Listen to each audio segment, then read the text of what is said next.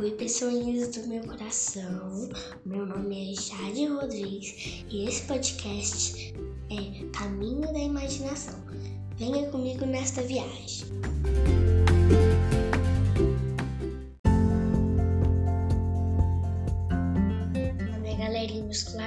Claros explicadores foforos da minha vida. Hoje eu vou contar para vocês a história da raposa e as uvas. Era uma vez uma raposa que não conseguia caçar alguma coisa para aliviar a sua fome. Havia mais de dois dias.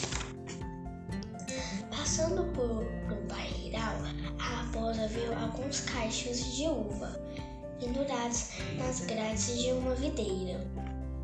As uvas estavam muito no alto da barreira e a raposa precisava inventar um jeito de alcançá-los sem chamar a atenção do caseiro.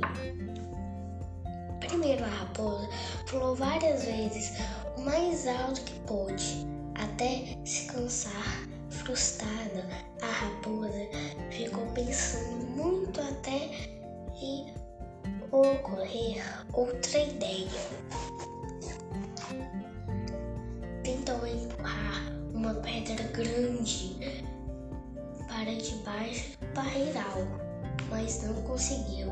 A pedra era pesada demais, então teve, teve de ser contentar empurrando uma pedra bem pequenininha. Subiu sobre ela pulou várias vezes, mas não alcançou as deliciosas uvas. A raposa subiu até o topo de uma árvore ali, perto, chegando lá em cima. Jogou-se para tentar alcançar as uvas tão desejadas. Foi um galo na sua cabeça, pois acabou caindo sobre uma das pedras ao lado da barreira. Coitado da raposa, né, gente? Parecia que a raposa ainda não tinha aprendido a lição. Tentava de todos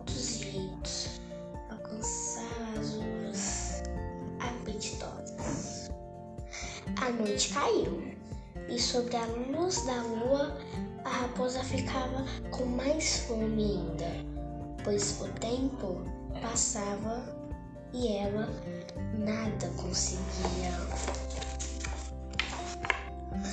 No dia seguinte, viu um galho caindo do chão e teve uma ideia de colher as uvas batendo nelas para derrubá-las. No entanto, a raposa não alcançava as uvas, então jogou o galho para cima e ele acabou caindo sobre a sua cabeça.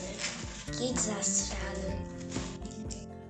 Profundamente desanimada, a raposa teve que desistir das uvas e procurar comida em outro lugar. Olhando para trás, a raposa disse assim mesma: Para se consolar, aquelas uvas estavam estragadas. Não serviam mesmo para o almoço. Moral: A vaidade não nos permite reconhecer nossas próprias limitações.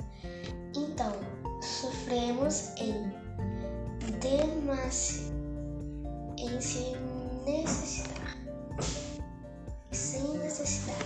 Então, gente, a gente sofre sem necessidade. Porque tudo que a gente faz é pro nosso bem. Então essa foi a história. Beijo para vocês.